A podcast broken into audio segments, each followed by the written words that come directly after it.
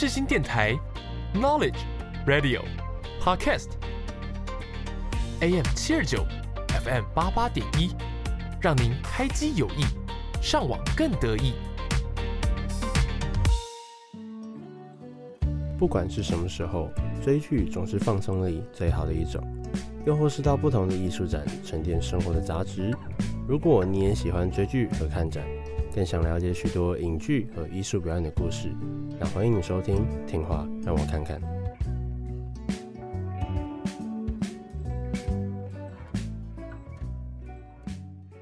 您现在所收听的节目是下午一点半的《听话让我看看》。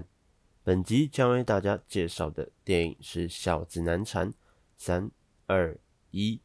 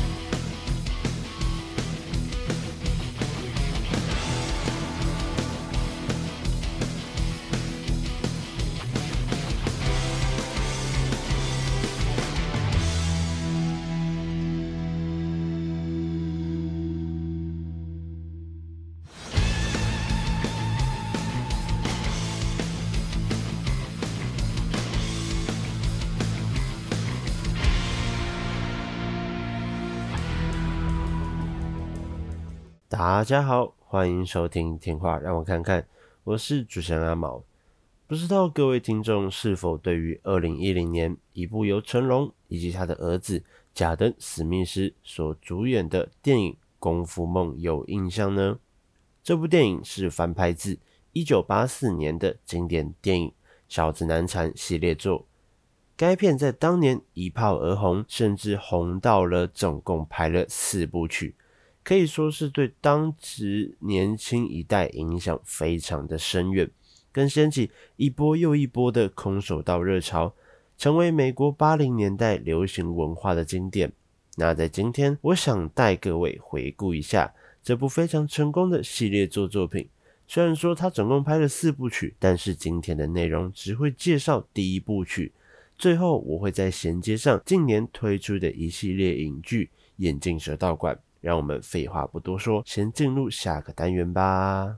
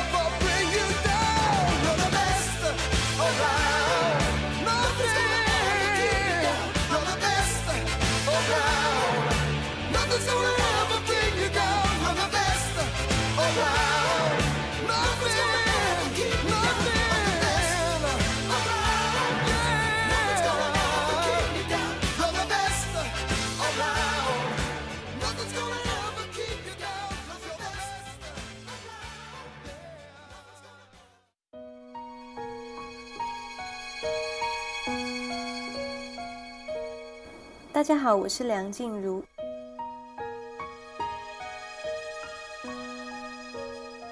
音乐无国界，穿越全世界。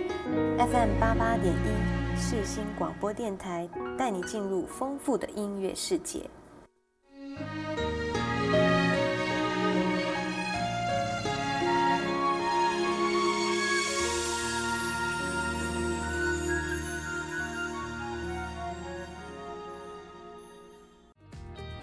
经典永不过时，影剧更是如此。让我跨越时间和空间，带你回忆起影剧的魅力。欢迎来到让我推给你。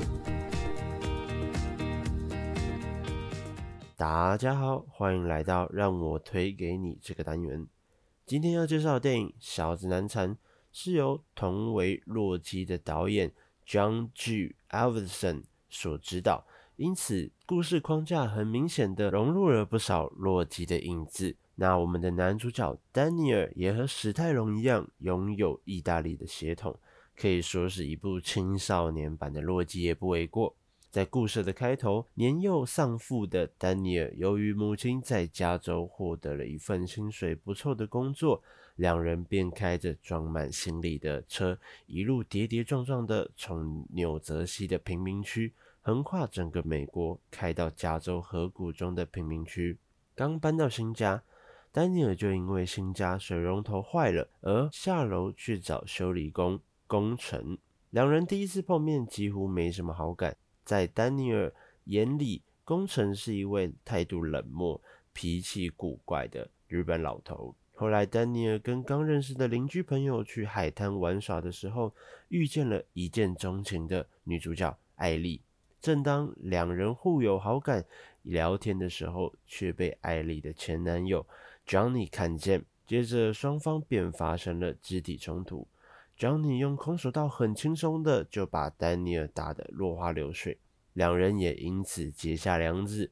在新入学的学校里，Johnny 和他的朋友们每次只要看到丹尼尔，就是各种欺负他。于是丹尼尔找到当地的一家叫眼镜蛇的空手道道馆。准备拜师学艺，不再被人欺负。然而，他也阴错阳差的一进到道馆，就看到里面的学生正是 Johnny 和他的朋友们。然而，所以失望的丹尼尔就直接离开了那边。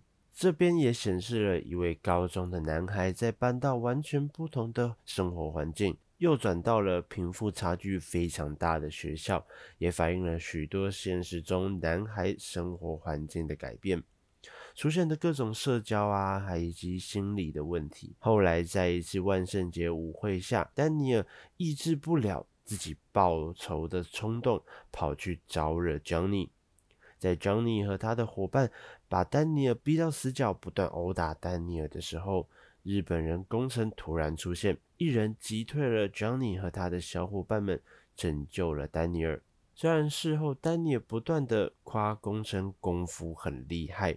一个人就击退了其他四五个人，但工程却教育丹尼尔，学功夫并不是为了打架，是为了保护自己以及保护身边的人，避免无意义的打斗。到了隔天，工程带着丹尼尔跑去眼镜蛇道馆，去找 Johnny 和他的教练讨个公道，而 Johnny 的师傅则搬出了他的强者理论。认为只要解决问题的话，那就现在打一下，那谁赢谁就是对的。于是宫城这时候指着墙上的全谷区空手道 U 十八锦标赛海报，说两人约定在赛场上公平竞技。在这边必须要先带大家理解一下，在电影中虚构的眼镜蛇道馆。所注重的格斗风格，是一位在道场里头的教练叫克里斯所创立的。他曾经经历过越战，他主张的格斗是主动进攻，直接攻击要害，并且不留半点怜悯，甚至会鼓励以残忍的手段打败敌人，获取胜利。相反的，攻城道的空手道风格则是以防守、反击为基础，尽量的避免格斗。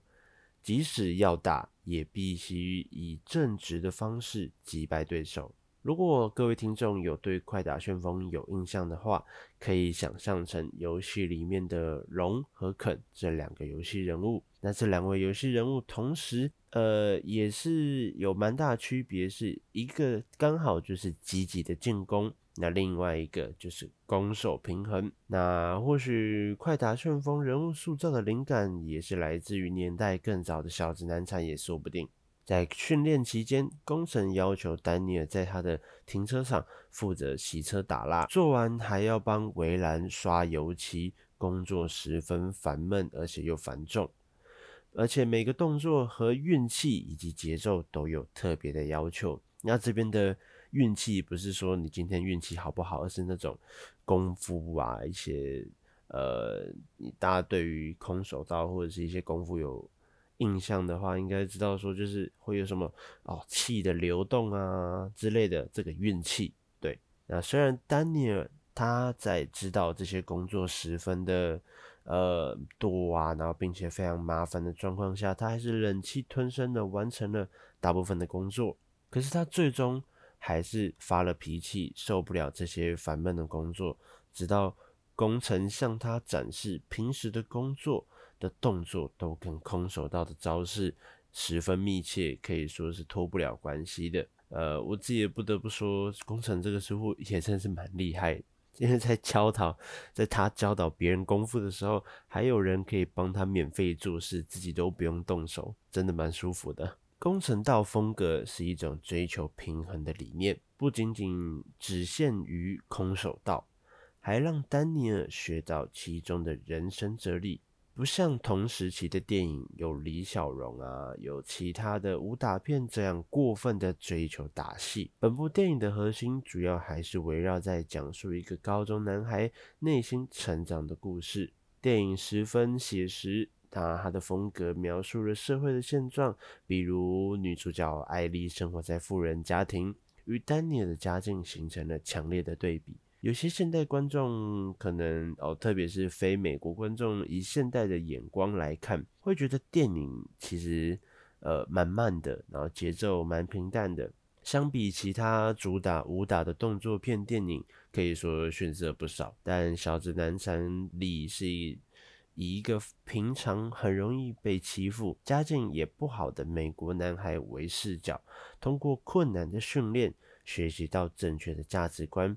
最终成长为一个男人，这种成长历史的故事拉近了年轻观众的距离，也让观众通过影片中的丹尼尔了解，即使自己和主角所处的环境是一样的，但也能通过努力来改变自己的生活。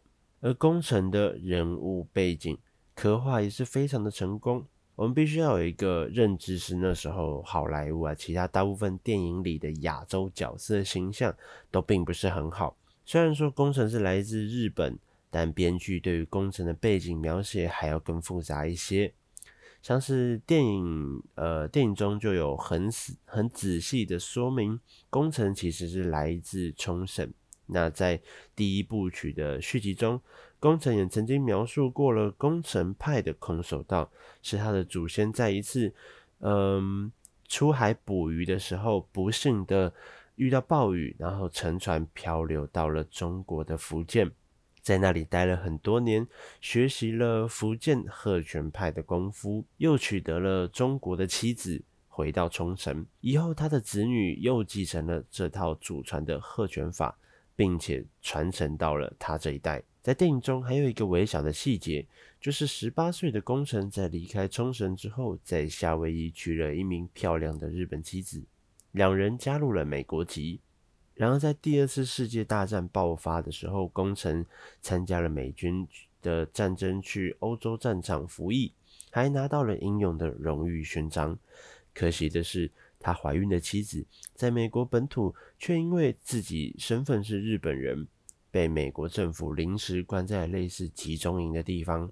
最后，妻子在凌晨时，由于没有及时找到医生的急救，就导致了母子双双丧命。或许也正是因为从打仗回来，看到美国政府是如此对待自己的妻子以及孩子，所以他才会让丹尼尔在跟他见面的时候。看起来像个比较古怪的老头啊，个性有点自闭这样子。那两师徒在后面感情也是走得越来越近，或许也是因为丹尼尔没有父亲，功臣的孩子胎死腹中，两人的相遇刚好形成了互补，产生了父子情。扮演功臣的演员深田泽之，现实也刚好经历了第二次世界大战的人。那他也凭借了这个角色，在当年拿到了奥斯卡以及金球奖最佳男配角的提名。后来到了故事最精彩的尾声，比赛流程搭配热血沸腾的洛基式剪辑场面，即使现代的眼光来看，也十分精彩。眼镜蛇道馆的队员基本占据了决赛的一半名额，拳打脚踢淘汰了其他的对手。丹尼尔也克服了第一场比赛出现的心理阴影后，一路过关斩将，打进了半决赛。在这时候，眼镜蛇的教练克里斯看到了丹尼尔的进步，他命令半决赛中自己的选手以牺牲资格的方式攻击丹尼尔的膝盖。因为他这样就犯规了嘛。虽然丹尼尔直接晋级最终冠军赛嘛，但因为膝盖的负伤而无法继续参加决赛。眼镜蛇的大徒 Johnny 将自动成成为锦标赛的冠军。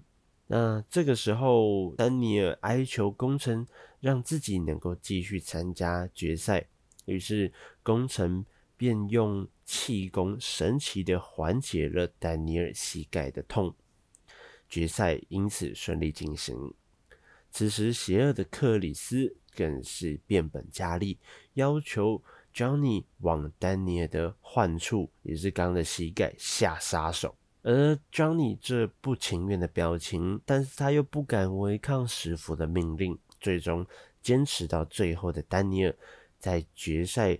呃，就是决胜点时提出了仙鹤踢腿的绝招，完美击中了 Johnny 的头部，而被击败的 Johnny 将冠军奖杯交给了丹尼尔，电影也完美落幕。以上便是《小子难缠》电影第一部的影剧介绍。接着，我想来聊聊，在二零一八年 YouTube 付费频道推出了一部原创的影剧《眼镜蛇道馆》。也就是我们刚提到的《小子难缠》中反派的眼镜蛇道馆，故事中完全衔接《小子难缠》电影的故事。在影剧中，当年丹尼尔击败了对手 Johnny，在影剧成为了比较悲催的角色。在经历了三十几年后，终于成为了主角。原先在电影中正派的丹尼尔，然后以及反派的约翰嘛，就是有正反。这样子两方的呃角色设定，在眼镜蛇道馆中，这个设定也被打破。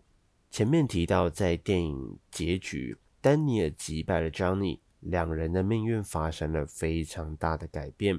Johnny 因为当年输了比赛，又丢了女朋友，经历了眼镜蛇道馆的倒闭，整日酗酒，脾气暴躁。后来更经历了失败的婚姻，丢了儿子的抚养权啊。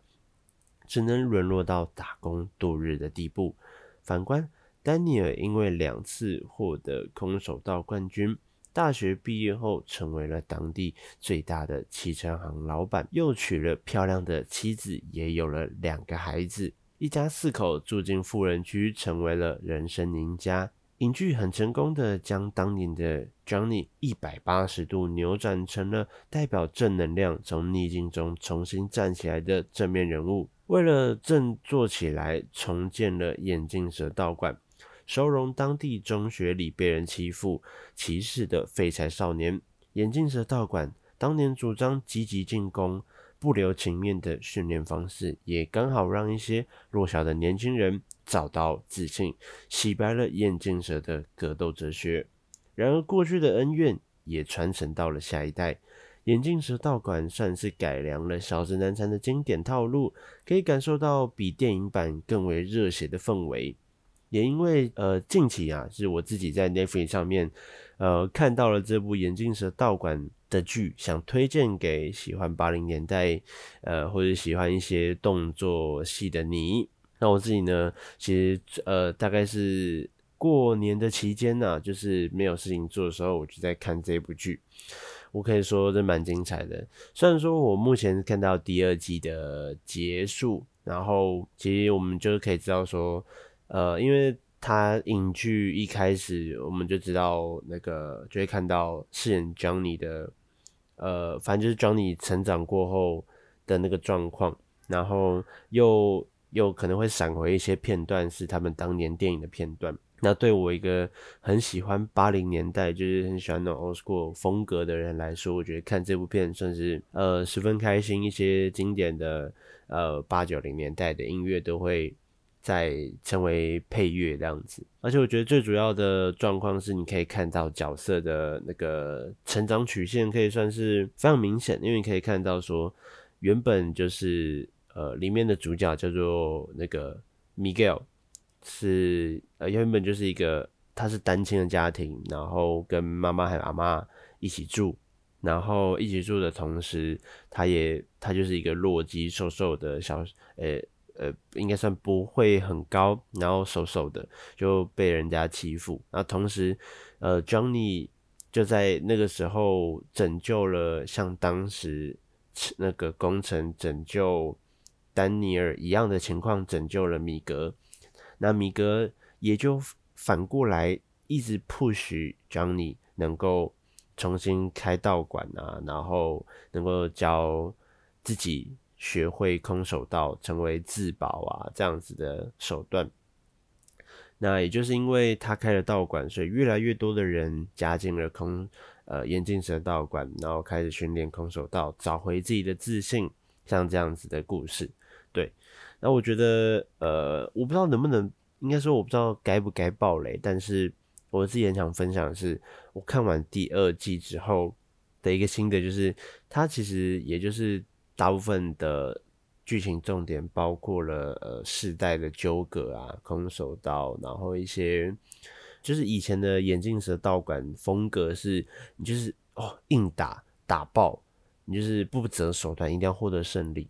但现在 Johnny 为了要反转这种感觉，他其实还是因为他知道说自己因为当初眼镜蛇道馆，所以生活过得很惨。那为了避免现在的小孩子也学习到了以前的东西，所以他对此进行了改良。然后改良过程中，你看到看到他就是知道说，因为他是算是你边走然后边进行改良嘛，所以你可以看到说。呃，他会知道说，哦，他自己做的不对，然后那你做不对，他就改，他就改，他就改。然后你看到那些改的成长啊，其实你会蛮感动的。然后也可以看到角色的心路历程转变啊，尤其是第二季结局的时候，我们的主角米格 Miguel 跟其他人发生呃争执，反正就是一些男女情爱的事情。然后他在学校里面大打出手嘛，然后。最后，最后，他跟对手两个人打斗到最后，他算赢了。然后他要下最后一手的时候，他突然想起了 Johnny 跟他说过的话：就你赢了，但是你要，嗯，不要真的像字面上的什么 No mercy，没有慈悲心这样子，你要留下一手。所以他在最后的时候虽然制服对手，但他就放放了放开对手，然后说了一句 Sorry。然后结果一站起来，然后那个对手直接反击，直接将 Miguel 踹下楼梯。然后那一幕真的是看得我非常的非常的痛。然后接着他就陷入了昏迷，就是第二季的结局。我知道暴雷真的、呃、不不太对，但是我真的觉得看那一段打斗戏非常的爽。可以说，呃，虽然就是你还是看得出来，因为。以不同的身材体型的人来说，要做出很很热血的、很拳拳到肉的那种打击感很难。但你可以看到，呃，主要演员他们在打斗的过程中，可以说是真是非常精彩，所以蛮推荐大家能够到 Netflix 上面看这部《眼镜蛇道馆》。那目前要出到第五季，那我不太确定，因为出到第二季，我不太确定后面怎么样。那喜欢的观众不妨能够亲自去看一看。那今天的节目也告一个段落，非常感谢大家今天的收听，我是主持人阿毛。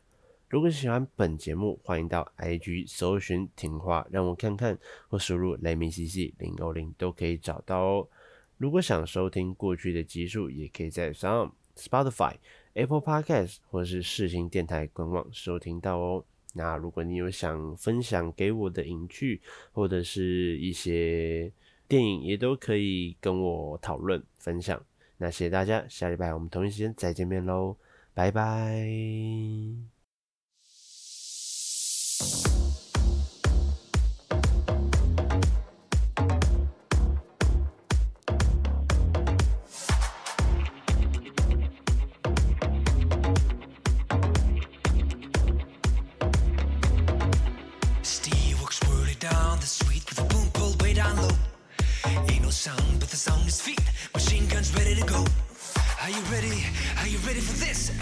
on the edge of the seat. Out of the doorway, the bullets rip to the sound of the beat. Yeah.